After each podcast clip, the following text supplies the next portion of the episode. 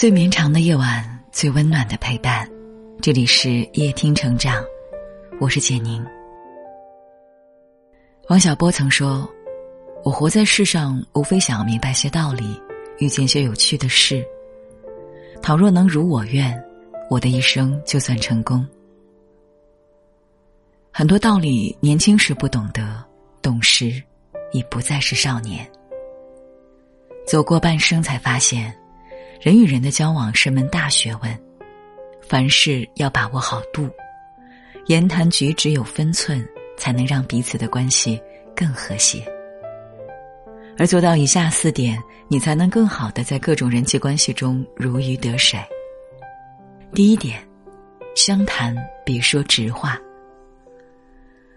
作家小狼女讲过这样一件事：一个很优秀的男生，平时的综合成绩一直不错。很受老师和同学们的喜欢。有一次，他的数学考砸了，数学老师立刻变了脸色，在课堂上当着同学们的面对他挖苦道：“你爸是卖猪肉的，数学学不好，以后连卖猪肉都不要你。”最后还补了一句：“我是个很直的人，此刻可能说话难听些，但你们以后会感谢我的。”而这个老师不知道的是，男生之所以成绩下滑。是因为他的爸爸病了，要住院开刀。数学老师是出了名的说话难听，每次他把学生说哭后，还会理直气壮的说一句：“我这是用心良苦，要不是为了你们好，何必做黑脸？”他的这种直言快语，让他的学生们多年以后看见他都绕道远走。刀子嘴的背后，其实是刀子心。知乎上有一个问答：情商低和说话直有什么区别？有一个回答很好：直白的人有时候也可以闭嘴，情商低大部分的表现就是不懂闭嘴。曾国藩曾经说过：“说话如水，做事如山。”其中说的就是我们说话语气要软，措辞要柔。说话太直的人，往往口不择言，不分场合和情境，只图自己说的痛快。可这样不仅容易引起误会，也会引发对方的反感。相谈别说直话，说话时把别人放在心上，言语之中替别人着想，才是一个人的顶级情商。第二点，相爱别讲道理。在综艺节目《奇葩说》里，陈明是一位很厉害的辩手，说话逻辑分明，头头是道。平时也爱和老婆讲道理。有一次，他的老婆看中了一款包包，很想买。他看到标价很贵后，试图说服老婆不要买。于是上到民族情怀、消费理念，下到包包的性价比、收现比、收益比、风险比、收支情况对比等。他都慷慨激昂、合情入理的说了一大堆。他老婆听完后眨眨眼睛，只问了他一句：“是你那些道理重要，还是我重要？”他马上闭嘴，怕老婆生气，不敢再多言。后来他总结出一个深刻的道理：千万不要和女人讲道理。女人需要的不是讲道理，而是你爱她、宠她的表现。众所周知。袁咏仪是个酷爱买包包的人。有一次采访，记者问张智霖，在老婆已经有很多爱马仕，还要再去买爱马仕的时候，会跟他讲道理，说别买了吗？张智霖看了袁咏仪一眼，说：“不会，我不会和他讲道理，道理和他，我选择他，而且女人嘛，宠着就行了。这一生陪伴我们最久的，不是父母，不是孩子。”而是那个一起经历风雨，在锅碗瓢盆里尝尽酸甜苦辣，执手一生的爱人。杨绛就曾经问钱钟书：“为什么每次吵架你都让着我？”钱钟书回答：“因为你是我的，就算吵赢了又能怎样？赢了道理，输了感情，丢了你，我就输了人生的全部。”家是讲爱的地方，不是讲理的地方。家不是辩场，爱人不是对手，不与爱人争对错，懂得包容与体贴，两个人的感情才能持久。第三点，相交别伤人心。在电影《两只老虎》中，张成功和范志刚是感情非常要好的战友。当兵时的张成功年纪小，总是被人欺负，范志刚就一直站在他的面前保护他，充当大哥的角色。有好吃的，他也不忘带给张成功。两人约定退伍后合开小饭馆，一人负责经营，一人负责掌勺，但因为种种原因，这个想法没能实现。张成功后来在商海中获得成功。随之而来的是各种各样的朋友和高端的交际圈，但他和范志刚的联系却越来越少，曾经的承诺早就被抛之脑后。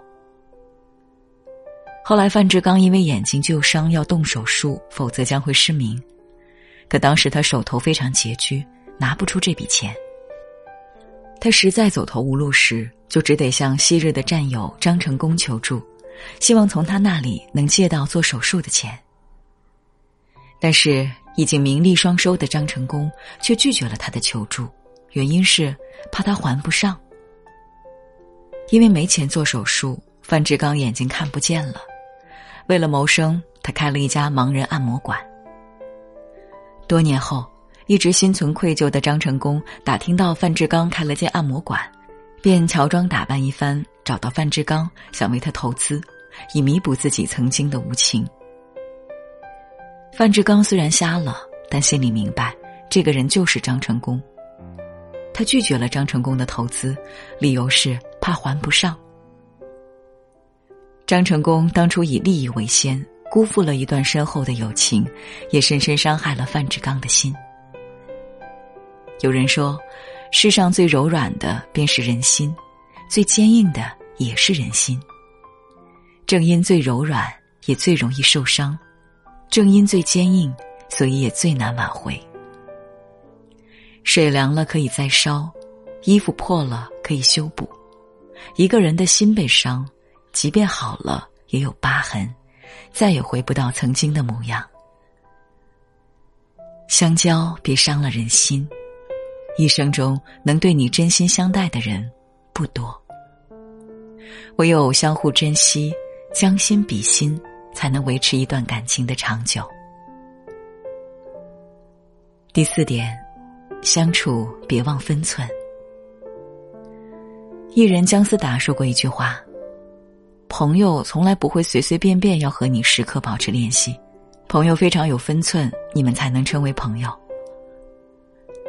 所谓分寸感，就是别做让人觉得为难、尴尬和失望的事。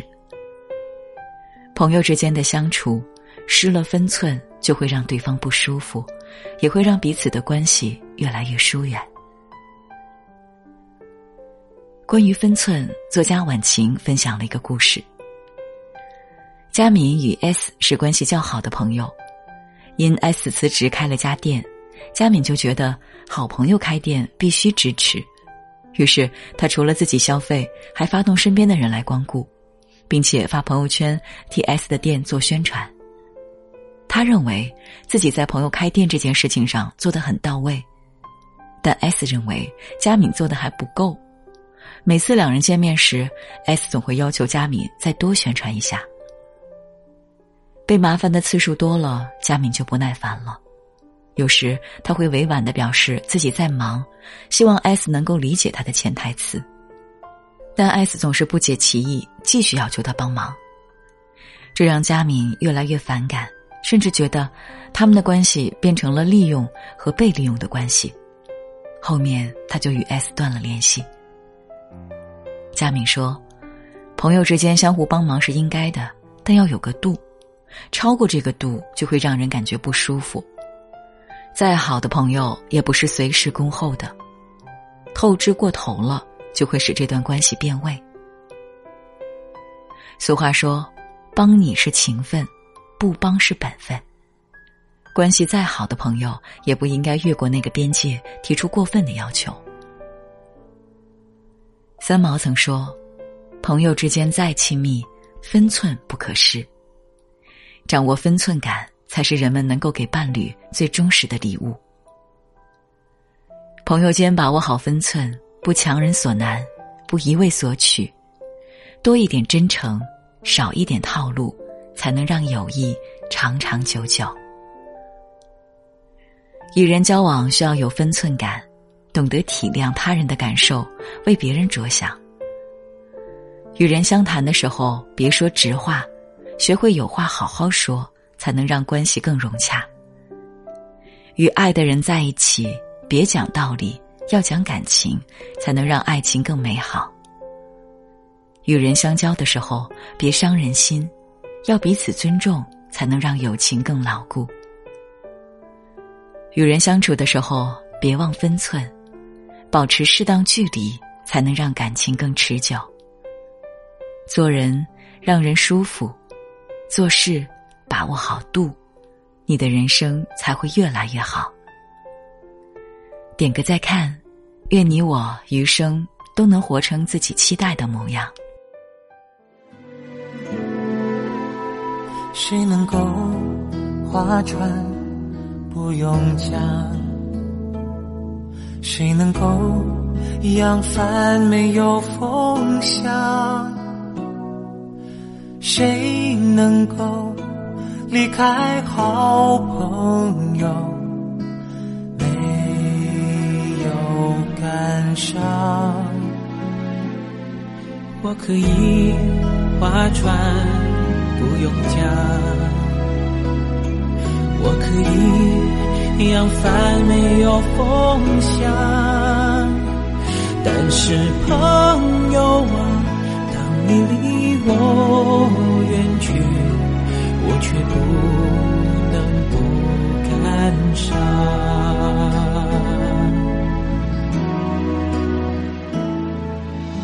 如果你喜欢今天的文章，记得在文末点亮再看。